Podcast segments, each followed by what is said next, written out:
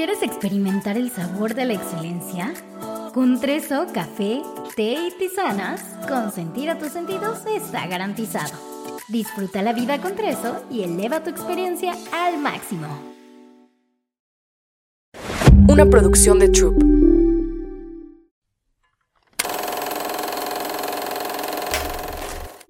Hola, yo soy Carla Cardona y esto es Querida Valeria.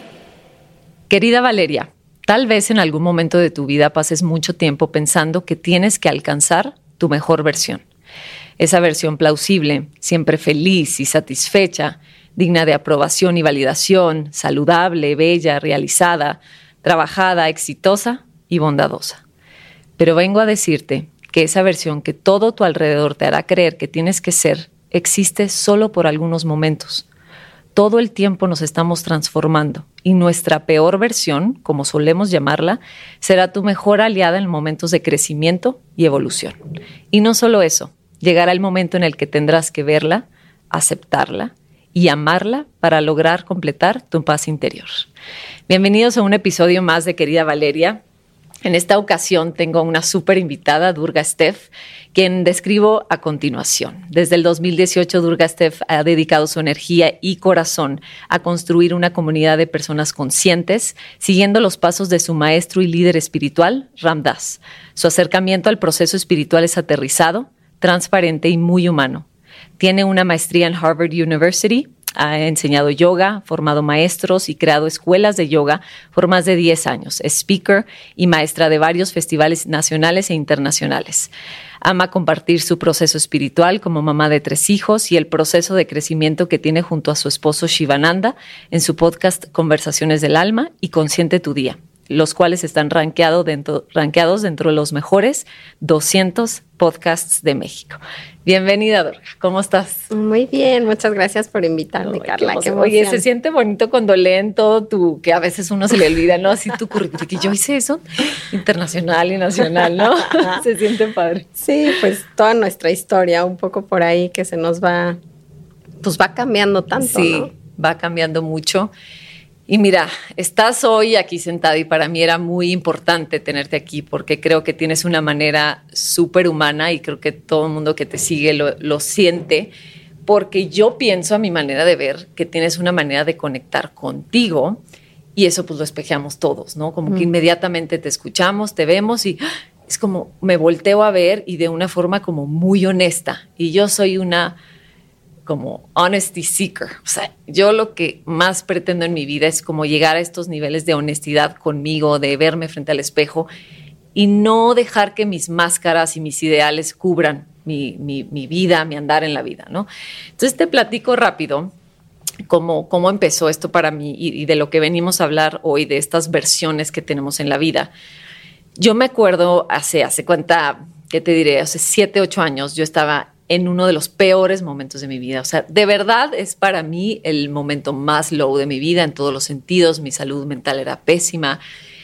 Y lo que me empezó a pasar y me empecé a cachar es que yo estaba tratando de perseguir, y por eso me interesa el tema, una versión como muy aprobada por los demás, como esta versión que hace todo lo correcto, ¿no? Entonces yo estaba como muy mal, muy deprimida, tomando pésimas decisiones, muy triste, en una como que en un estado de apatía sin precedentes, o sea, eh, estaba como muy low en la vida, ¿no?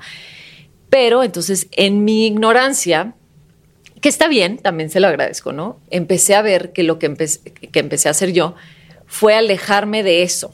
Entonces yo empecé a castigar esa parte, empecé como a odiarla tanto, decir, qué horror de persona en la que te has convertido. Ve, no puedes ni hacer esto, no eres capaz de hacer lo otro, tienes una hija, no puedes ni siquiera ser una buena mamá, no sabes lo que quieres en la vida. Y empecé, se me ocurrió la brillante idea de empezar a alejarme de eso y empezar a construir algo muy positivo. Empecé a hacer ejercicio, como que nunca había estado tan constante en mi vida en el ejercicio. Empecé a, a, tratar de alcanzar este éxito profesional, me apliqué, me puse las pilas como mamá, esposa, pero desde la superficie. Hoy lo veo y lo entiendo, porque lo que empezó a pasar es que pues no cambiaba mucho el cómo me sentía. Mm. Y yo lo veo hoy como querer estar tratando de salir de como del fango de una, de una arena movediza y estarte hundiendo más, porque es que es muy triste y muy confuso porque conforme más vas obteniendo aprobación externa, eh, algo dentro de ti me hacía sentir más vacía, me alejaba de mí, no sé, era una cosa muy paradójica. Y decía, pero si estoy en mi mejor momento, bueno, no, creo que no, no hay peor momento en mi vida, pero yo decía, es que mira, tengo esto, estoy sana, estoy, eh, me cuido, hago todo lo correcto y aún así me siento así, ¿no? Entonces quiero que por ahí eh, exploremos un poquito de dónde viene esto y por qué y por qué lo, por qué es tan confuso, ¿no? Y, creo que para mí eh, es como separar lo bueno y lo malo. Creo que por ahí puede ir el problema. Pero antes de adentrarnos, esto como que fue muy a manera de introducción, quiero eh, que tú me compartas, primero tú a nivel, a, nivel personal, antes que empecemos con las preguntas, si tú en algún momento viste algo parecido en ti, si viste algún proceso, o sea, ¿qué te tiene aquí hoy con esta gran comunidad, eh, con todo lo que has hecho? Uh, sí, creo que nos va a llegar a, todos de cierta manera porque mm, no hay una manera de profundizar en nuestras vidas o de tocar esta espiritualidad si no nos pasara esto de que, parece un engaño. Sí. ¿No? Parece como, ¿quién me prometieron algo? Exacto. Y lo hice, o sea, como que está curioso porque a mí me pasó Mm, no sé, yo creo que sí fue hace como, no fue en mi peor crisis, pero empezó a haber esa crisis justo ahí cuando se me cayó el teatro, ¿no? Cuando dices, a ver, me fui a hacer una maestría en Harvard, ¿no? Pero me casé chica, pero claro que empecé a tener hijos, ¿no? como que cumples, tenía 23 cuando me casé. Ok. A los 27, o sea, en esa etapa entre la maestría y todo esto, ¿no? Que tuve a mi primera hija a los 27 que además te viene una depresión posparto tremenda que también siento que tiene que ver por ahí, ¿no? que está muy bien también alineado ahí. Y dije, ¿de qué se trata la vida? O sea, para ser muy sincera, yo creo que desde chiquita me hice la pregunta porque veía a mis papás que trabajaban y hacían, pero no los veía gozar la vida, ¿no? O sea, los ves obtener cosas, éxito, éxito material, mis papás eran doctores, y en algún punto a los 14 años le dije a mi papá, ¿de qué se trata? O sea, please dime que, de qué se trata en la vida, porque lo veo como, empecé a llorar mucho, mucho, y no me, la verdad no me pudieron contestar desde un lugar que satisfaciera. Y, y, hacías como esa pregunta de, no, no, le veo sentido. No le veo sentido. A esto que están haciendo ustedes. No. O sea, ya había algo dentro de ti que. Sí, sí fue algo rápido que dijo, como, ¿para qué voy a hacer todo eso? Pero de cierta manera, si te lo prometen y no tienes una alternativa, pues la tienes que hacer. Yo creo que por eso también empecé a tomar tanto alcohol de chavo. Joven, adolescente. Adolescente. Ok. Porque pues no encontraba ¿eh? propósito, ¿no? Es como, ¿para qué? Entonces, eh, sí fue una de mis peores crisis el, bueno, ahora ya lo hice, como tú un poco, decir, bueno, igual y es porque no lo estoy haciendo, pero ahora lo voy a hacer, ¿no? Sí. Entonces, va, le echas ganas y estudias y logras y, y, se siente igual y dices, algo está muy mal. Algo, algo falta aquí. Algo falta. Y yo creo que nos va a llegar a todos y es muy necesario. Yo creo que la gente que esté escuchando esto, si no es que ya le ha pasado. Sí. Porque va a ser el prerequisito para de qué se trata entonces. Claro. Tenemos que buscar una alternativa. Sí. No, había un maestro que lo escribía increíble porque si es como si un hámster quiere llegar a una montaña, pero está en la ruedita, está. Claro, Entonces como, y estás corriendo, corriendo, corriendo y, es, y te preguntan como, ¿a dónde vas? Y es como arriba de la montaña, es como... Y tú muy segura en tu ruedita, ¿no? que algún día vas a llegar. No vas a llegar a ningún lado. Y creo que cuando te das cuenta y es como, ¿y ahora qué? Porque nunca me han enseñado nada más que girar la rueda.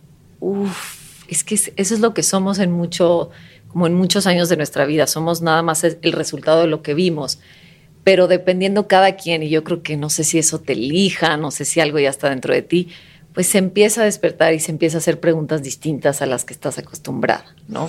Sea, es el camino natural espiritual. Todos estamos llegando hacia el mismo lado. Obviamente estamos en diferentes partes del proceso, pero todos vamos a hacernos esas preguntas profundas. Y una parte importante es el sufrimiento para hacérnoslas, porque si estás feliz en la rueda, te las haces. ¿Por qué te bajarías? Sí, claro. Y eso toma todo un sentido distinto, todo un sentido. A esto satanizado que lo tenemos, que nadie quiere sentir eso. Exacto. A ver, ¿y tú cómo piensas en, este tema de la mejor y la peor versión? ¿Quién las inventó? O sea, ¿quién dijo, esta es una gran versión y esto es una muy mala versión, nunca se la vayas a enseñar a nadie, tápala, escóndela, que nadie la vea, qué vergüenza. ¿Quién decidió de dónde crees que venga esta idea de la muy buena versión y de la mala versión? Yo siento que viene mucho de esta dualidad donde seguimos creyendo, viene un poco del mismo lugar de estar bien por dentro. Entonces, esta mejor versión creemos que si cumplimos con ciertas cosas, por así decirlo, entonces vamos a hacer nuestra mejor versión y entonces te vas a sentir bien. Entonces, pues empiezas a hacerlo y la gente tiene esta imagen de qué quiere decir esa mejor versión.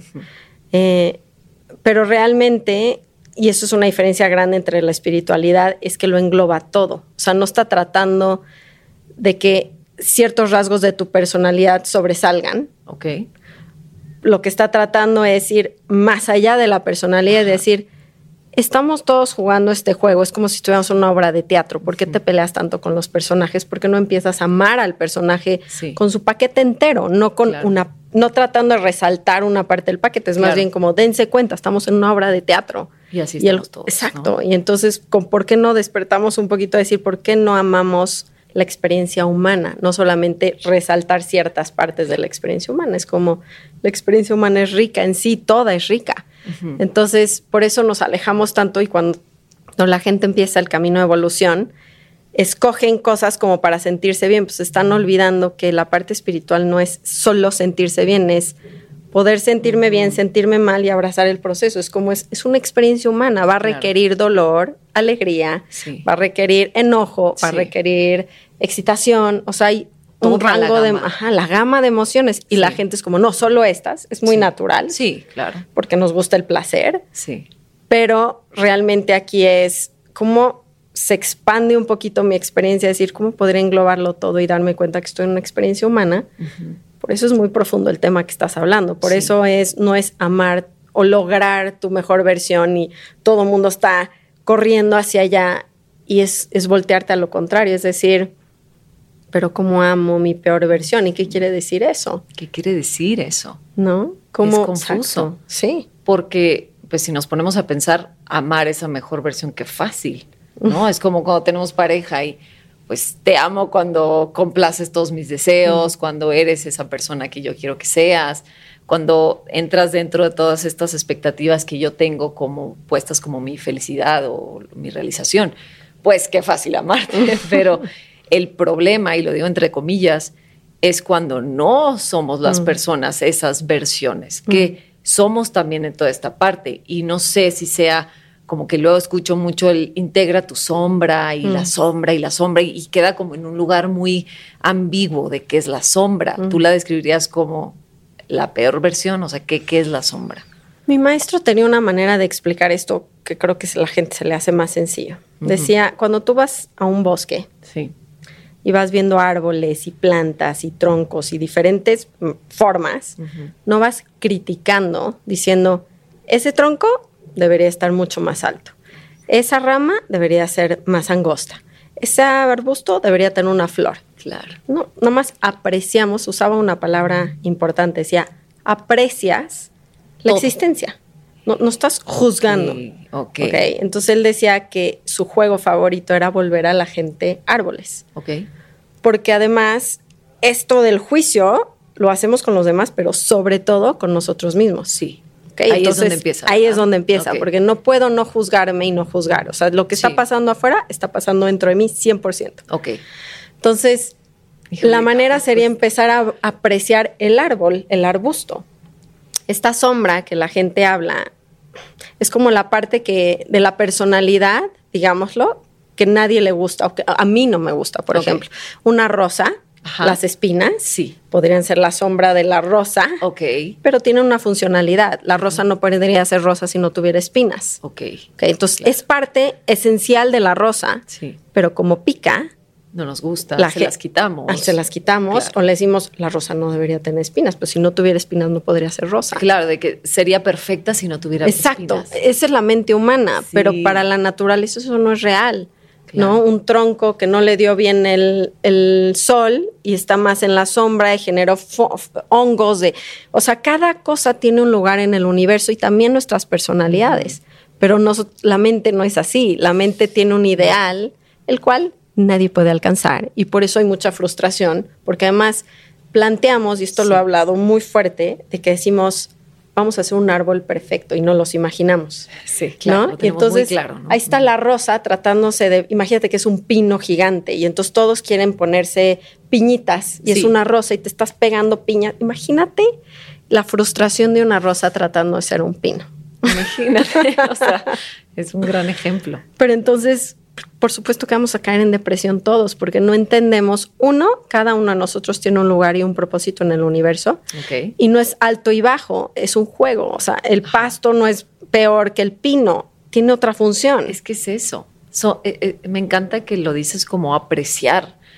Y, luego, pues hablamos mucho de abrazar, ¿no? Mm. Como abraza, pero creo que me gusta mucho el apreciar, mm. porque eso implica, porque a veces estamos un poco resistentes a pues es que no quiero abrazar, no estoy lista, no, espérenme, déjenme trabajarle tantito. Pero ¿y si lo volteamos a apreciar, cómo sería? no, nos pone, creo que en una perspectiva externa de solamente mirar, de solamente ver, de no tengo que hacer nada. Me encanta el no tengo que hacer nada, ¿no? Es solo presencia. Ahí está eso. Esta persona me mostró eso y que quiero que nos hables de eso, ¿no? De conforme nos vamos topando con los arbustos, con los árboles, eso hace el que yo me pare frente a un roble, va a hacer que salga una parte de mí distinta a que si me mm. paro frente a un rosal. ¿no? ¿Cómo funciona esto?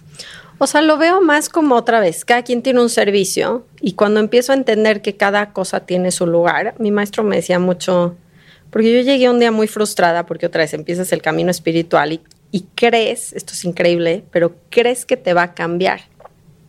El camino espiritual. El camino espiritual. O las prácticas, o la meditación, o lo que sea. Es como me va a quitar sí. esas cosas que no me gustan de mí. Es como si la rosa dijera, si medito, se, me, van a ir las espinas. ¡Qué cañón! Claro, ¿No? sí es cierto. Y entonces la, pero la rosa no puede cambiar. Entonces es como si la rosa llegara con Ramnas en su momento y le dijera, es que sigo siendo una rosa. Y yo quería ser, yo quiero ser un arbusto, yo quería ser un roble. Y es como, pero entonces no está funcionando la meditación, ¿entiendes? O no está funcionando lo que sea que agarremos. Entonces me volteé a ver y me dijo, es que Durga, ese no es el, ese no, es, el, propósito. El propósito es que te aprendas a apreciar y amar como ah, rosa. Y que descubras como rosa, cuando ya te aprecias, te, volteas a ver y dices, ah, no era roble. No, uno no toque un roble. Sí. Soy Empezando una por ahí. rosa. Y la rosa tiene fragancia, y la rosa tiene espinas, y la rosa tiene sus cualidades y las aprecio. Claro. Y después, entonces, realmente puedo decir cuál es mi papel en el universo. Ajá. A partir de A partir de, de esa aceptación y apreciación, no de el roble, no la comparación. No, no la comparación. Es la apreciación de quién soy y entonces mi mejor versión es el completo rosa, no es la fragancia. No. No es. No es la fragancia, No es pegarme piñas. No es esta imagen que tenemos que es inventada. Claro. Porque si no, imagínate qué pobre sería el universo si todos fuéramos robles. Sí, claro. O sea, no tendría sentido un poco. Tendría sentido. Entonces, la diversidad del universo está hecho. Pero entonces también puedo empezar a apreciar que la mesa tiene un agujero. O sea, de esa apreciación interna va a empezar una apreciación de todo lo que me rodea en mi vida. Y todo tiene un propósito. Entonces ya no, solamente son las personas, Ajá. todas las cosas que existen. Por eso empezó a, a ver que el universo es está al servicio de todo y es un juego, es muy bonito de esa manera verlo. Entonces, como contribuyo, ahí encuentro mi mejor versión. Como contribuyo, agarrándome completo. Sí.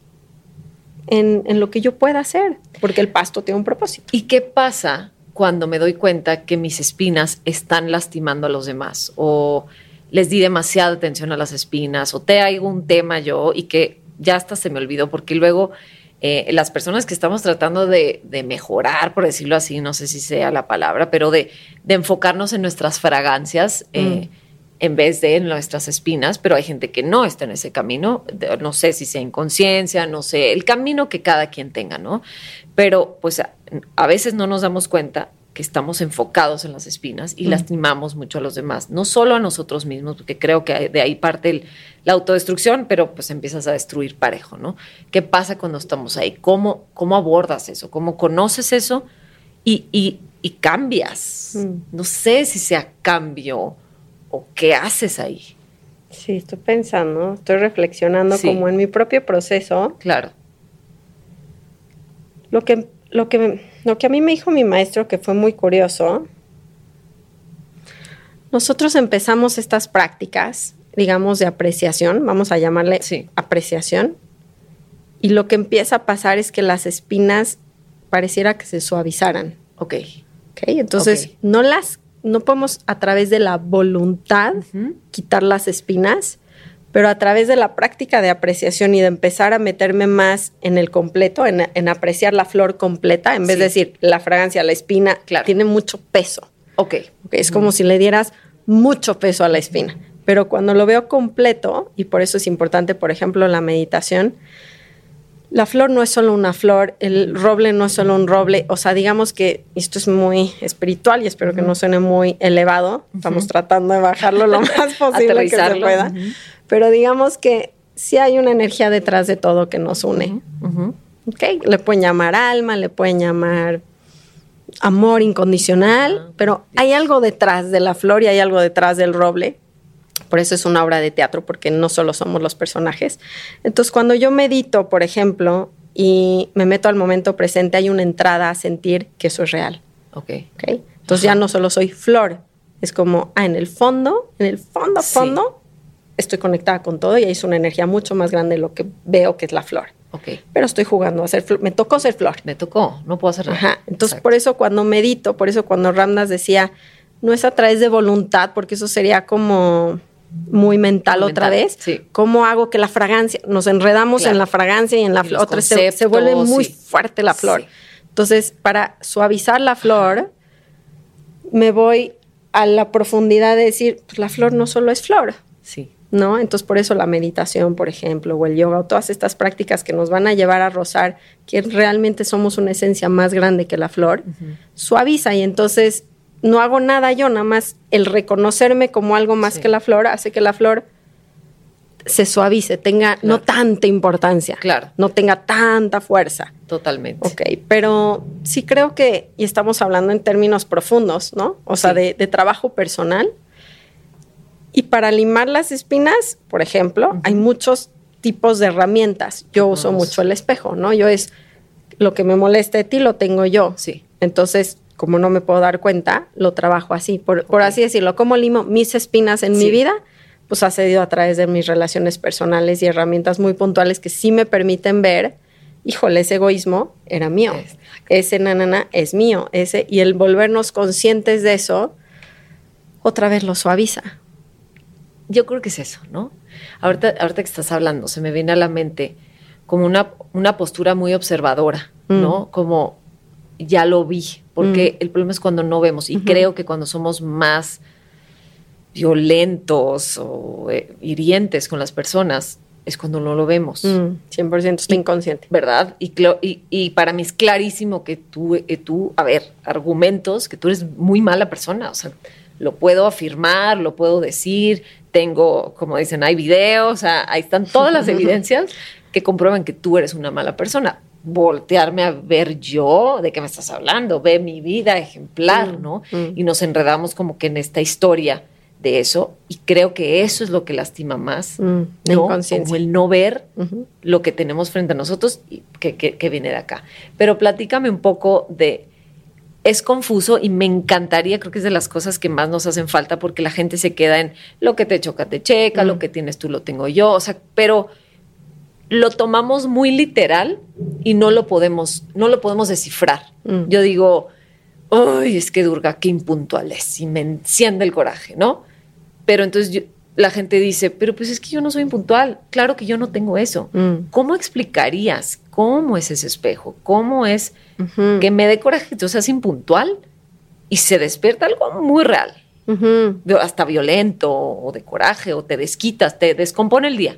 Sí. ¿Cómo lo pones ahí? ¿Cómo lo descifras? Es complejo porque requiere una metodología. Yo la que uso se llama The Work de Byron Katie, es el trabajo, que es el, la herramienta perfecta para ver el espejo y requiere pasos. Pero lo que me he dado cuenta, como en un pequeño resumen, por así Sí. decirlo, pero nunca le recomendaría a la gente como no es una herramienta nada más mental, no es... No. Requiere, Sí. requiere Sí, sí, sí. como, requiere más, Entrarle. requiere más.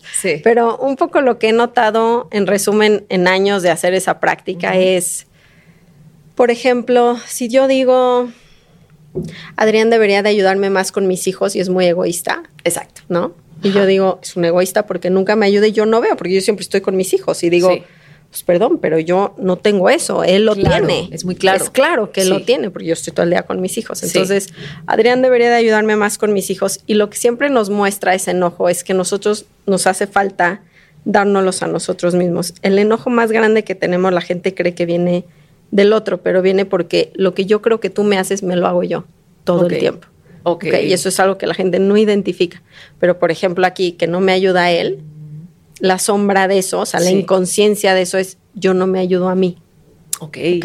Entonces, ¿cómo yo no me ayudo a mí? Y lo veo clarísimo. Por ejemplo, en ese ejemplo puntual donde me estoy imaginando que yo tengo un live y le estoy diciendo, yo le había dicho, oye, pero vas a cuidar al niño chiquito y a la mera hora como que hubo una confusión y digo, es que no me ayuda lo suficiente. Claro. ¿no? Y digo, yo no me ayudo a mí, ¿cómo no me ayudé a mí? Y veo claramente, no le recordé, no le dije a la nanita, o sea, empiezo a ver Todo. todo el, el cómo yo, mi desorganización no ayuda, le avisé cinco minutos antes como, ¿te acuerdas? Claro. Pero no le había dicho Sí. en toda la semana y de repente fue como ahorita Oye, y fue como muy, para él muy estresante, o sea, Claro. empiezo a ver Todo lo que qué sí responsabilidad Claro. tengo sobre el por qué no me ayudo mejor, cómo me puedo ayudar mejor a mí. Y ahí empieza a haber un clic, Ya. porque entonces es como, mm, yo siempre me quejo de él, pero no veo mi desorganización, que no le avisa a la nana, que no le pedí una semana antes, que no le recordé un día Sí. antes, o sea, todo lo que está... Y, y cómo no me ayudo a mí, por ejemplo, en ese ejemplo En ese puntual, ejemplo. Ajá. dejo todo a último momento, me des- tengo mucha culpa de dejarlo, entonces no me ayudo, estoy estresada. Claro. Ok, Como entonces- que de ahí se van desglosando un montón de conductas, ni Ajá. siquiera a veces son pensamientos, a veces, ya se traducen No, en sí. conductas, ¿no? No, sí. Por eso Cosas podemos cambiar mucho cuando te das cuenta. Claro. Y, y luego, ¿cómo no le ayudo a él? Y digo, mi estrés no lo ayudó, Sí. otra vez mi falta de organización no Sí. lo ayudó. Entonces, ellos van a decir, pero es que sí le ayudas con los niños, pero es que en ese momento yo no le ayudé a él Claro. para todo lo que pasó. Y entonces Sí. puedo volverme más consciente y por eso cambias tanto. Porque te dejas de quejar y de victimizar, porque entonces me divorcio porque es un esposo terrible y no Claro. me doy cuenta que me va a seguir pasando lo mismo porque es mi desorganización, es mi falta de comunicación, es mi Todo. es todo. Es que me encanta porque yo creo que lo que tenemos que hacer, y lo- ahorita lo, que- en la pregunta que te hice, lo que nos está faltando es ver tantito, como un pasito más abajo, de ver qué creencia yo creo que se Mm. esconde detrás. Por ejemplo, si yo digo, qué mal, me, me enojé que, se- que seas impuntual, ¿no? Que, que es, es, es- es erróneo, ¿eh? llegó perfectamente puntual. Pero si, si hubiera sido el caso, me enojo y lo que yo tendría que hacer es explorar el enojo. ¿Qué significa el que tú no es directamente puntual y soy puntual? Entonces ahí eh, creo que nos donde nos estamos trabando. Mm. Y ahorita que lo desglosas así, yo creo que es que se esconde. ¿Qué siento cuando alguien llega impuntual? Mm. A lo mejor es que no me siento importante, No me respeta, no me respeta. no me valoró. Y entonces ahí bajas otro peldañito y dices, como yo, Yo, no, me, respeto, a mí. Ajá. Y no va a ser aquí en el foro, a lo mejor va a ser en mi casa, a lo mejor traigo aquí a mi esposo y yo pienso que se trata del equipo aquí o de ti y nada que ver, solamente que ver. tú espejeas eso Claro. o lo detonas o que me encanta mucho que dices tú, presionas los botones. Sí, porque además tú dirías, em, ¿cuál fue tu pensamiento? No me valora o no me No me respeta. respeta, Por no me ejemplo, no me respeta. Si tú te, ya te creíste ese pensamiento, tú a ti misma no te respetas porque te ves Claro. abajo. Ahí está, desde ahí. Desde, desde el momento en el Sí. que estamos aquí, en el momento en el que yo llego tarde y tú te lo haces personal, Claro. el Ya no llega tarde porque no me respeta, yo ya estoy abajo. Claro. Yo ya no me estoy respetando a mí. Es como si, si yo me viera más abajo que la persona. O sea, es que sí está cañón estas cosas, pero sí, pasan en el momento y en miles de ejemplos más. Sí. Pero entonces, por eso es muy importante como entender que el trabajar esas peores versiones, Sí. cuando me siento mal, cuando me enojo, es mi camino a la liberación. Claro. pero no lo vemos porque es negativo. Y eso es lo que siempre quiero como desafiar. Como que toda esta bola de emociones que las englobamos como, como o las satanizamos o que son horribles o que no las queremos ni ver, pero son maravillosas cuando las ves. Son maravillosas cuando puedes entender la función que tienen en la vida, que vienen a mostrar.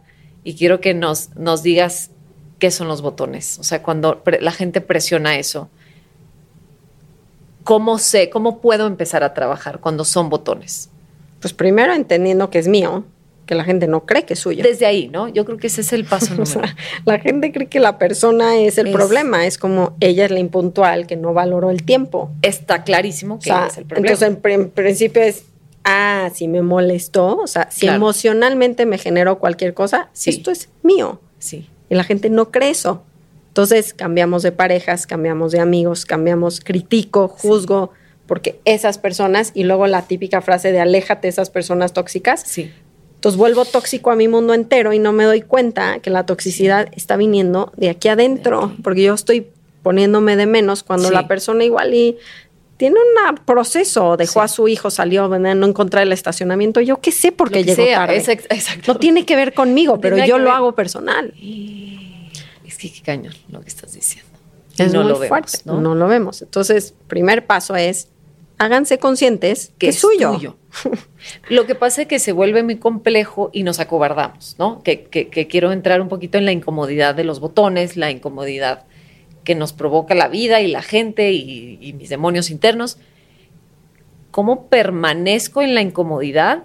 Con mucha paciencia, como tratando de descubrir el mensaje de eso, o sea, como tratando de descubrir la lección y cómo pasar a ese peldañito, siempre lo veo yo como, no sé si sean niveles o no, pero como que bajar tantito y la gente se desespera mucho y nos desesperamos mucho en entender qué hay acá abajo, o sea, qué, qué es lo que me conecta con esto y no entendemos porque no lo vemos como nuestro, pero cómo es uno, mantenerme en esa incomodidad y qué, qué podría ser como un, no sé si pasadizo secreto a, o shortcut a, ver qué hay ahí, ¿no? ¿Cómo sí es mío? ¿Qué preguntas te harías? ¿O cómo, le puedo, cómo puedo yo descifrar eso en mí? Mm. A lo mejor esto que estabas diciendo de Byron Katie, que me encanta. es la metodología perfecta, no hay otra. O sea, en mi a experiencia. de eso. O sea, en mi experiencia, no hay una mejor metodología para explorar el espejo, el por qué es mi botón, sí. que eso. Y y lo hizo una persona que ha sufrido mucho, o sea, que entiende, que entiende la mente humana. Sí. Que la entiende. porque ha estado en lugares muy oscuros. Y solo alguien que ha estado en los lugares más oscuros nos puede, enseñar la salida. Entonces, claro. estuvo en lugares terriblemente oscuros y ella dice que el trabajo la encontró. Y sí lo creo así, o sea, no es como lo inventó ella, ella no tiene nada que ver, ella o sea, la flor no tiene nada que ver con la metodología, está viniendo de otro lugar. Ok. Yo sí creo, porque tiene una sabiduría y una fuerza tremenda la metodología. Entonces, sí son cuatro preguntas muy sencillas. Sí. Pero que los van a llevar a, lo, como ahorita. O sea, como algo tan sencillo como no me respeta porque llego tarde. Sí. ¿No? Es como, es verdad que no te respeta. Es como si yo llegué tarde y te digo, es verdad que yo no te respeté. Claro. Y tú me vas a decir, sí, porque llegaste tarde. Claro, ajá. A ver, lo hacemos si quieres. Ajá, a ver. Entonces. Yo digo que. Qué mal que llegaste tarde, o cómo lo ponemos. Sí, o sea, digamos que la escena es que yo llego tarde, tú estás enojada y dices, Durga no me respetó. Claro, ok. Durga y yo te digo, es verdad. Sí, súper sí. Ok, puedes saber con absoluta, la segunda es, puedes saber con absoluta certeza que ella no te respetó. Sí, para mí es clarísimo. Clarísimo. Sí. Ok, entonces aquí vamos a indagar qué pasa cuando yo creo en ese pensamiento. Entonces, ¿cómo reaccionas? ¿Qué sientes cuando crees que no te valoro? Em, me pongo de mal humor, eh, empiezo a, tratar mal a, Charlie, empiezo a enojarme, me empiezo a quejar, em, me empiezo a sentir muy mal, todo mal, todo está mal. Eso empiezo a sentir. Así me empiezo a comportar, me caigo gorda, me caigo gordo todo el mundo, eso empieza a pasar. Ok, ¿cómo me tratas a mí? Ahorita dijiste la gente, que eso está bueno, pero ¿cómo me tratas a mí y a ti cuando piensas no me respeta? Muy mal, muy mal. Eh, híjole, y ahí va, ¿no? Te dejo de respetar a ti, ya no te respeto. O sea, como sentí que tú no me respetas, pues la verdad es que voy a hacer el podcast de 10 minutos, no me importa que hayas venido de Valle Bravo, o sea, lo siento, este era mi espacio, le, le faltaste respeto y ya no te doy la importancia que quería darte. Ay, qué fuerte. qué fuerte. Y lo estoy llevando así a todo, ¿eh? a full. Este. Y, y, así. Ok. ¿Cómo te tratas tú a ti? ¿Cuál es tu diálogo interno? Híjole. Eh, pues muy honestamente, al sentir que no me respetas, empiezo a encontrar las razones por las cuales no soy respetable. Mm. Empiezo a sentir, claro, yo qué tonta que pienso que la gente le va a importar mi podcast, mm. Que pienso que lo que hago es valioso, qué tonta soy, o sea, lo que hago es una tontería, es una burrada, ni debería estar aquí, qué estoy haciendo, qué ridícula. Bien. Ese es tu botón, esa es tu herida. Eso. Esa es tu herida. Eso es lo que tengo que trabajar. Ajá. Ok. Entonces, pero vamos a seguir. Ok. Entonces, la cuarta pregunta, te das cuenta qué pasa cuando en tu mundo, qué pasa en tu mundo cuando le crees esos pensamientos y te das cuenta. Ahora, la cuarta pregunta es, a ver, está en la escena, es tarde, yo no estoy llegando, pero tú no tienes el pensamiento que yo no te respeto. Es como si no tuvieras capacidad de pensar eso, nada más. No tienes el pensamiento. ¿Quién serías? ¿Cómo te sentirías? libre, tiempo presente, te daría la bienvenida, sería más amorosa, estaría más presente. A lo mejor hasta valoraría más que estás aquí, porque sé que también vienes de, fuera. Em, estaría muy contenta, muy ansiosa de empezar. Em, creo que pienso que en general te trataría mejor. ¿Cómo se siente? Te amaría más, o sea, de amorosa, amorosa, ¿sabes? Generosa. Exacto. Tú sientes eso en tu cuerpo, es como, ¿cómo se siente que yo esté llegando tarde y tú estás amorosa, tranquila, conectada? Conectada. Es increíble. Qué sencillo. Qué sencillo. Ahora van las inversiones, que es el espejo. Entonces, lo que quieres ver es cómo me hago yo lo que siento que me hace la persona. Entonces, en este ejemplo es, si yo no te respeto, la oración sería, yo no me respeto a mí. Ok. Entonces, ya lo hicimos un poquito, pero ¿cómo te puedes dar cuenta que no te respetas tú a ti? O sea, si la inversión es yo, ok, Durga no me respeta, entonces yo no, me, respeto. Em, no preparando la entrevista como quisiera, eh, no organizándome, em, descuidando como que el descuido de de yo debería estarle dando la importancia a este podcast y no se la estoy dando como yo quisiera. Así creo que no me respeto y no, respeto las metas que me puse, mis sueños, mi realización, eh, como una forma de abandono, yo creo, de, descuido, de abandono, de... Y espérate, está cañón. Porque, claro, digo, si me permites analizar tantito que no se vaya la idea, yo estoy proyectando en ti mi abandono. Sí. Porque ahí está. O sea, sí o sí. Aunque yo me justifique diciendo, no, y me arreglé el pelo y me... Puedo encontrar todas las justificaciones mm. para decir, ¿qué? O sea, este espacio es el top espacio, yo soy la mejor host y puedo decir misa, como decimos, pero en la realidad en yo en mi intimidad, yo conmigo, estoy sintiendo eso. Bien. Wow. Y tú llegas, que nada que ver, que el niño, que el dentista, lo que sea. Y yo digo, ¿y esta que se cree? Pues yo que me creo, Bien. ¿no? Bien. Órale, ok, ok, ok, Ahí está el espejo. O sea, por eso lo que te choca, te checa. La gente no encuentra la profundidad de lo que estamos hablando. Es muy difícil, muy difícil verlo. Claro. Y luego no solo es como no me respeto, es como yo no la respeto a ella. Ahí está, obviamente. Es como no, yo no te respeto. Entonces, con la cara que te hago cuando llegas, diez minutos ya, bueno, gracias por haber venido, adiós, bye, ni me despido de ti, no te ofrezco nada, bye, descuido, descuido otra vez más, una vez más. Sí, y no la respeto porque además creo que es una alzada, o sea, traigo una imagen de ella en mi cabeza que no... Claro, que ahí le metemos, ah, porque sale en Instagram. Claro, ya porque se, cree no sé qué y empiezo a, respetarla, no la respeto como persona porque la, la bajo. La hago una engreída, una presumida, que se cree. Sí.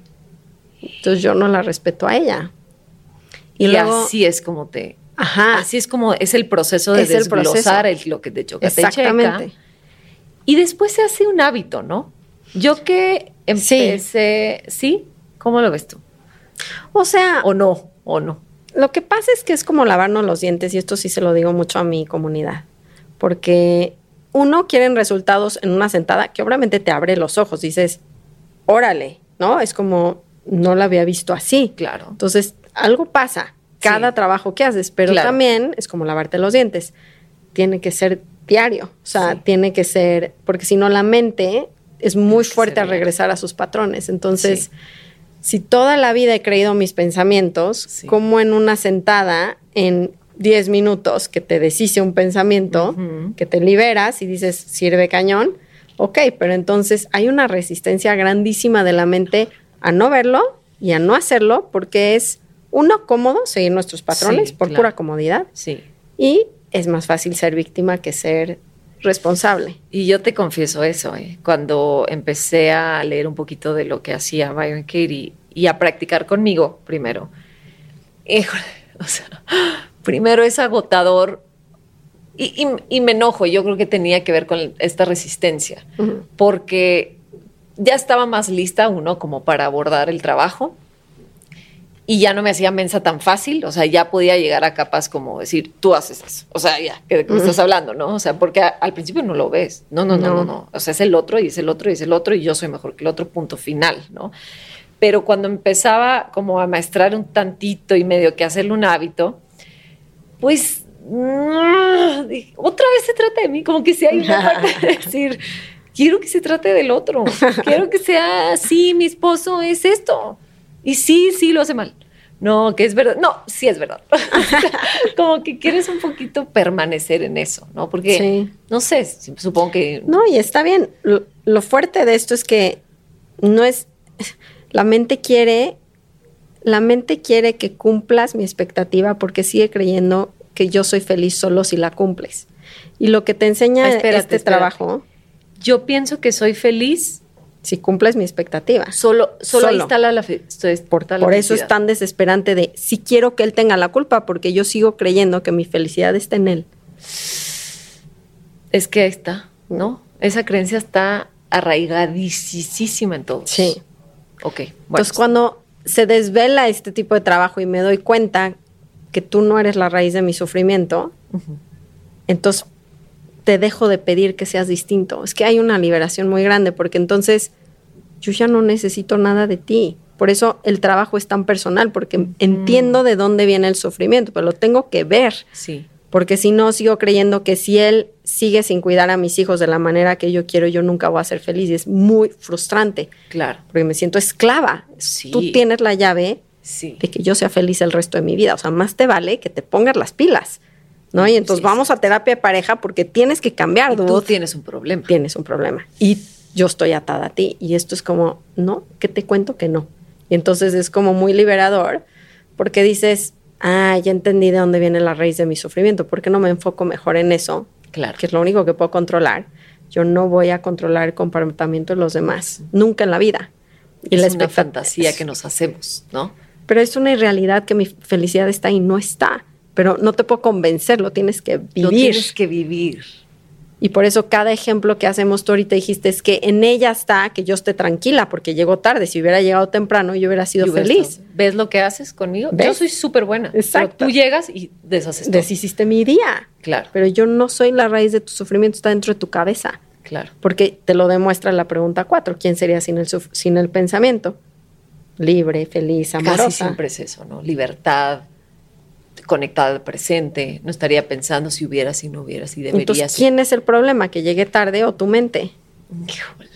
es que está cañón, porque entonces te liberas de las personas y dices, ahora entiendo, por, ahora entiendo por qué mi peor versión me va a enseñar el camino a la liberación. Sí.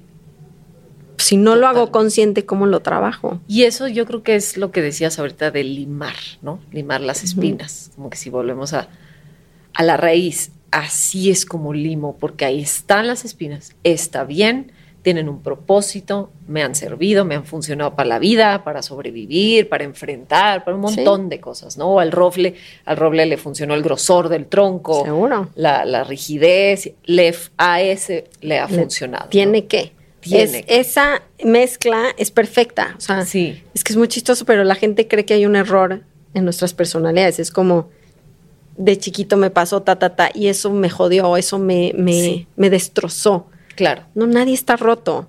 De verdad, nadie. Nada más, obviamente estamos, no entendemos de qué se trata el juego. Es, como las, las, peores versiones no existen, es un completo. Y nos va a llevar a un propósito, pero no hay un error en el universo, ni uno, ni de formas, ni de personalidades. O sea, somos igual que una planta, nada más que nosotros es como... Le metemos mucho pero realmente si las estrellas tienen una perfección y cuando sale el sol tiene una perfección y las nubes sacan lluvia, ¿por qué nosotros no? Claro.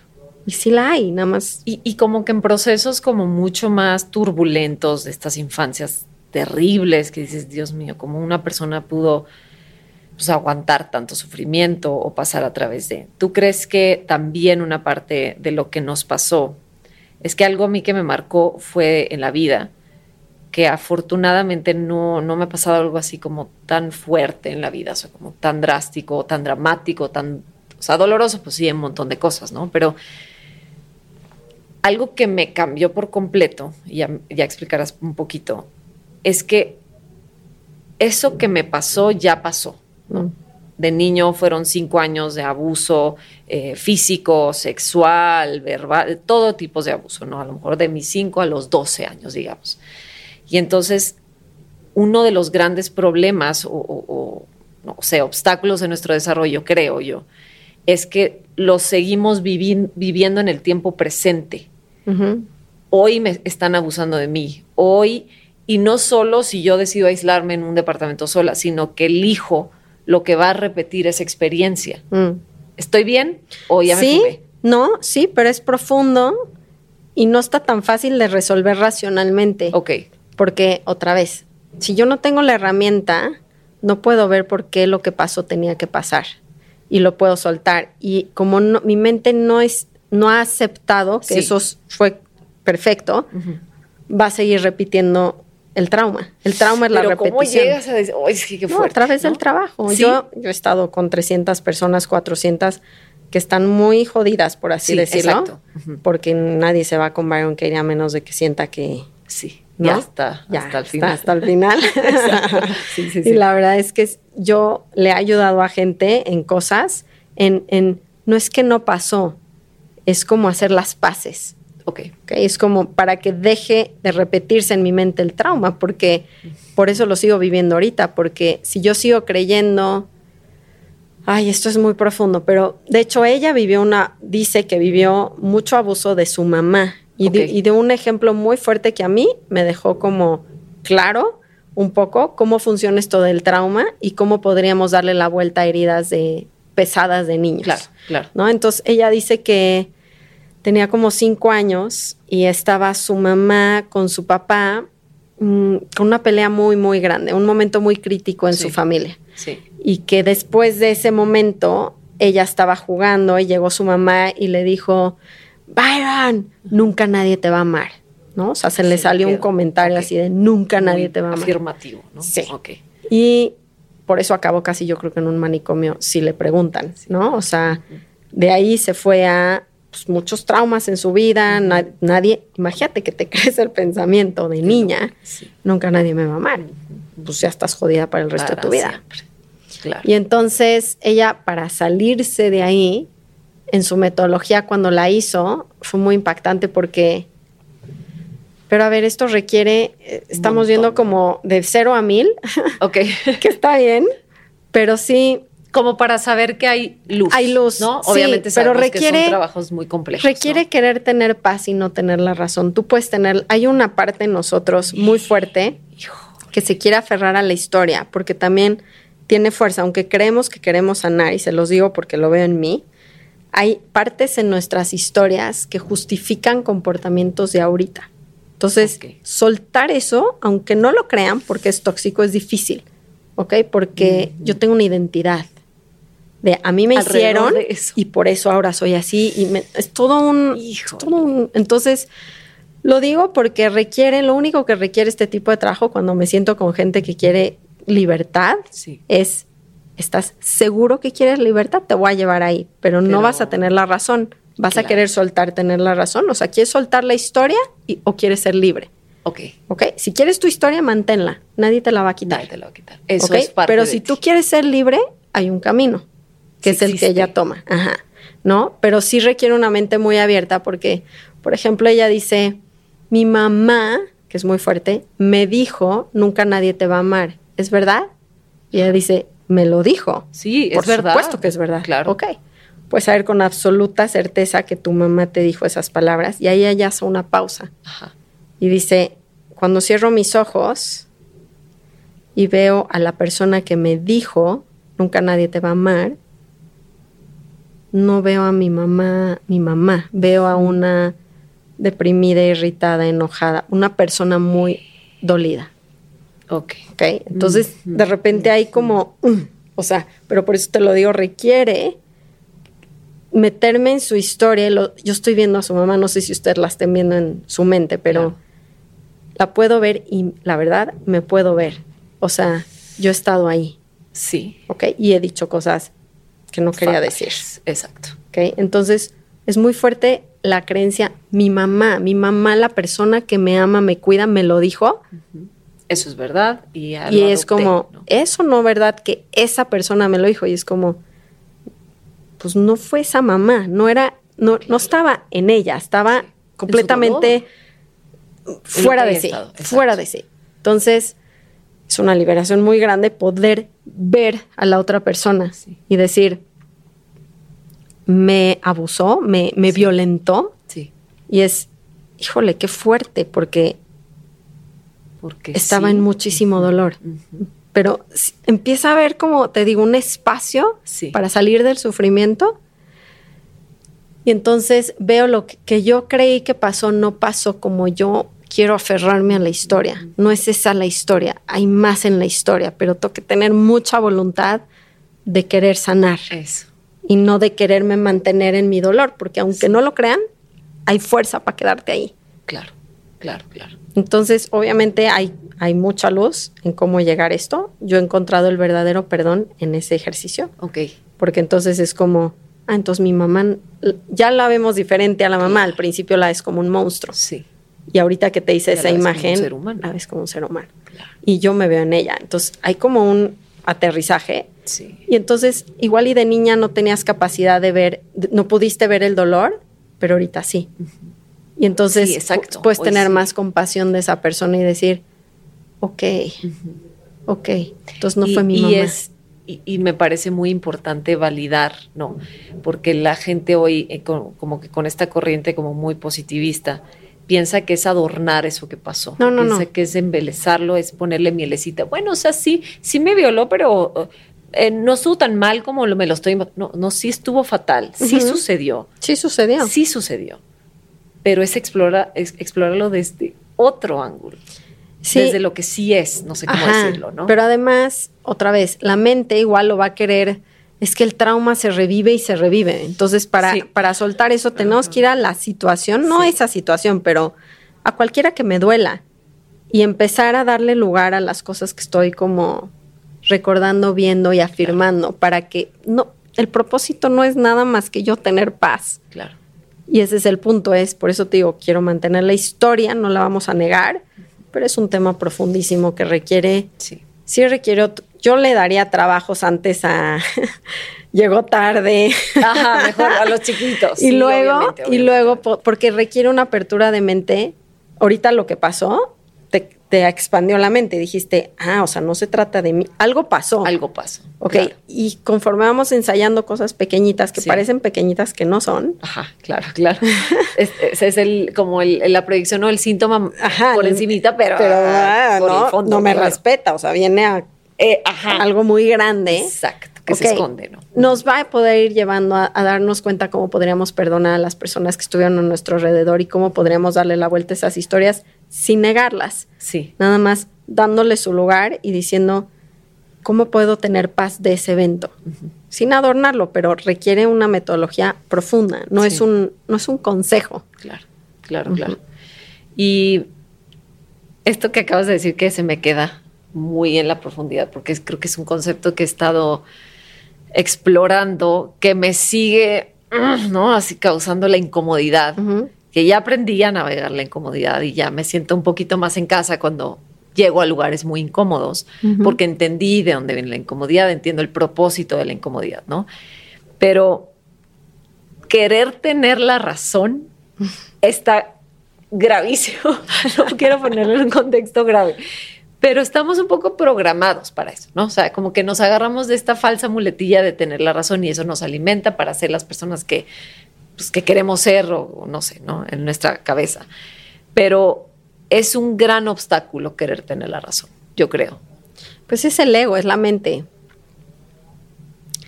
La perfección del universo va más allá de lo que la razón puede entender. No lo entendemos. Tiene 14.8 billones de años la evolución de esta Tierra. Y tú quieres tener la razón porque lo decidiste adentro de ti. Es como la gente, los niños no deberían de sufrir. Claro. O la gente no debería tirar basura, no deberían de contaminar el mar es cómo puedes saber, no tienes, no tienes, idea. en lo, en lo largo del plan, porque tú estás viendo una vida, unos años. En 14 billones de años, ¿qué propósito tiene esta tierra? No tenemos idea. Entonces, racionalmente es muy arrogante claro. jugar a Dios y decir, yo sé mejor lo que tiene que pasar en el mundo. Eso es tener las razones me creo tan poderoso que yo te digo a ti como tú tienes que ser, como el árbol tiene que ser, como tenía que ser el mar. No tengo idea a dónde nos va a llevar. tengo una puntita al menos cuando nos empieza a pasar la espiritualidad que digo, híjole, pues lo más feo que me ha pasado me ha llevado a lo más grandioso. Eso sí lo veo en mi vida. Exacto. Bueno, ¿por qué no en el planeta sería lo mismo? Claro. O sea, necesita, estamos en un, en un plano, la gente quiere que sea una utopía como muy linda, pero es un training ground, o sea, estamos entrenándonos. Sí, sí, sí. Entonces, ¿cómo sabemos que no tiene todo un, su lugar? Tendríamos que tracearlo hasta 14.8 billones de años hacia atrás para entender cómo todo tiene, todo va pasando porque otra cosa pasó, todo va... Claro.